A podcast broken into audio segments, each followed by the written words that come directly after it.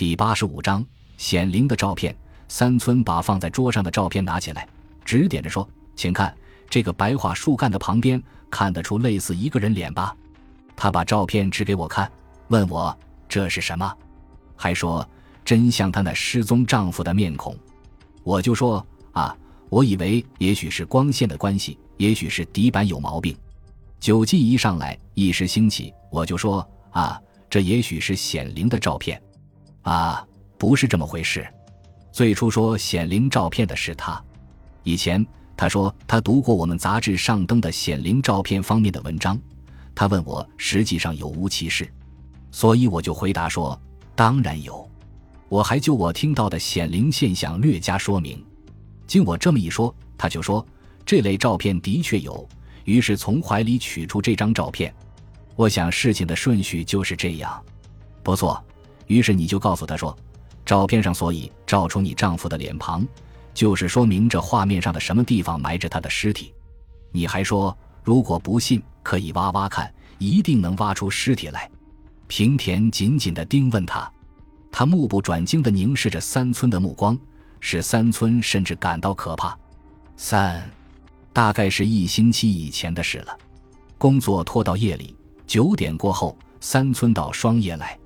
他今天晚饭吃的迟了些。一边写文章，一边啜饮兑水的威士忌，所以坐在双叶柜台前的时候，他已经有些醉意。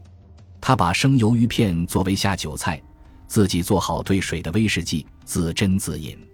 他在双叶里存着威士忌酒，也许是由于疲劳的缘故吧，还没有吃完生鱼片，他就醉眼朦胧了。这时有人在他背后敲了一下，原来是游子。哎呀，早就来了。刚才我还在想，今天能不能大驾光临呢？伴随着清脆悦耳的声音，游子娇声娇气地说着，就在他身边的椅子上坐下了。尽管还有别的客人，但都是带女伴来的，大概用不着游子去照料。早就来了，出乎意料吧？你上哪儿去了？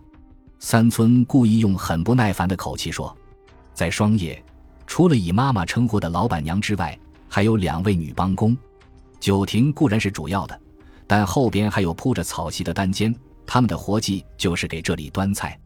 不过客人不多的时候，遇着有空闲的座位，他们可以坐下来给客人斟酒或者陪客人聊天。对这两位妇女，三村感兴趣的是游子，虽说感兴趣，却还不到只因为有他才来双叶的程度。不过是喝酒要找个伴儿，游子还是比较中意罢了。即使如此。三村每次来到双叶，总是习惯地扫视一下店内，寻找游子。如果和游子的视线相交，就轻轻点头，打个招呼。至于游子，只要脱不开身的活一完，就会来到三村身旁，开着不伤大雅的玩笑，边给他斟酒。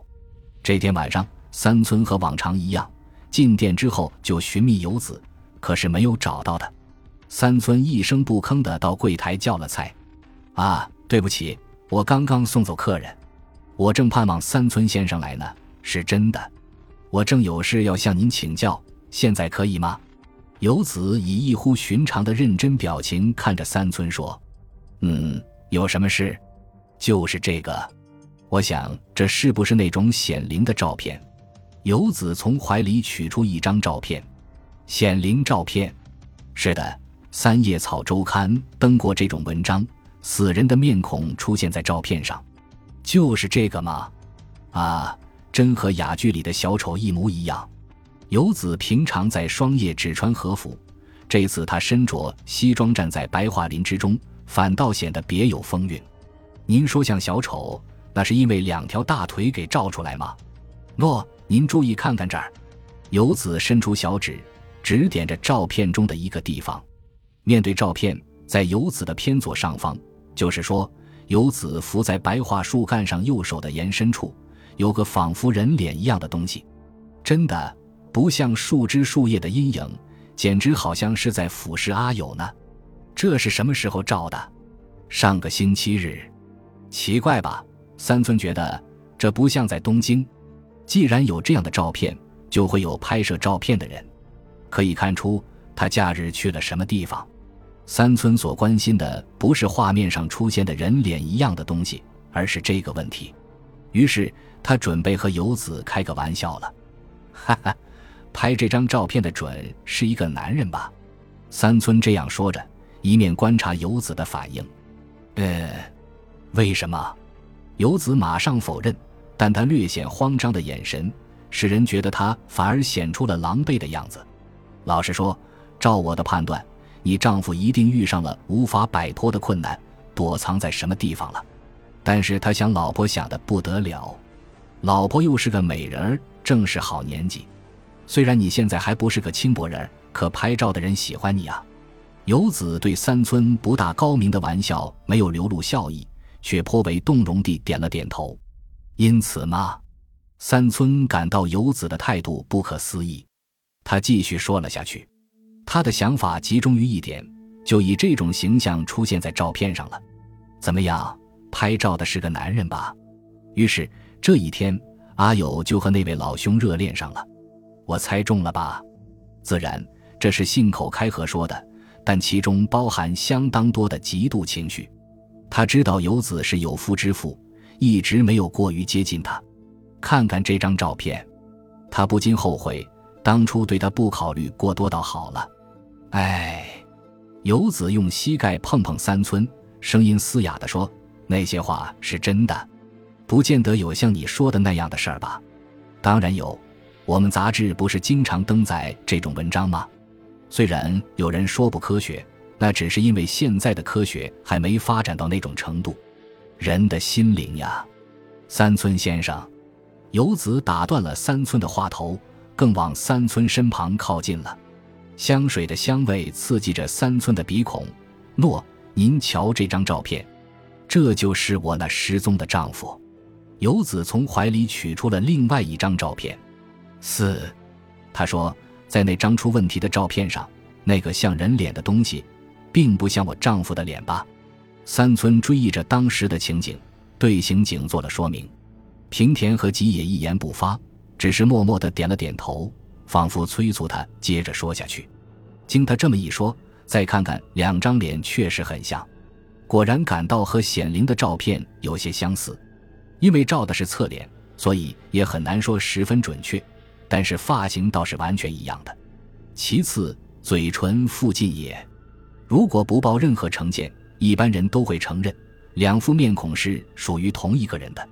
这话并非夸张。那天晚上，游子给他看了那位下落不明的丈夫的照片时，三村不禁大吃一惊：“啊，这……”后来，您就劝他在那儿挖挖看的吧。平田急于弄个水落石出，这样问了一句：“是的。”随着话题的进展，渐渐就谈到那方面了。他这些话，刑警们能否谅解呢？三村感到惴惴不安起来。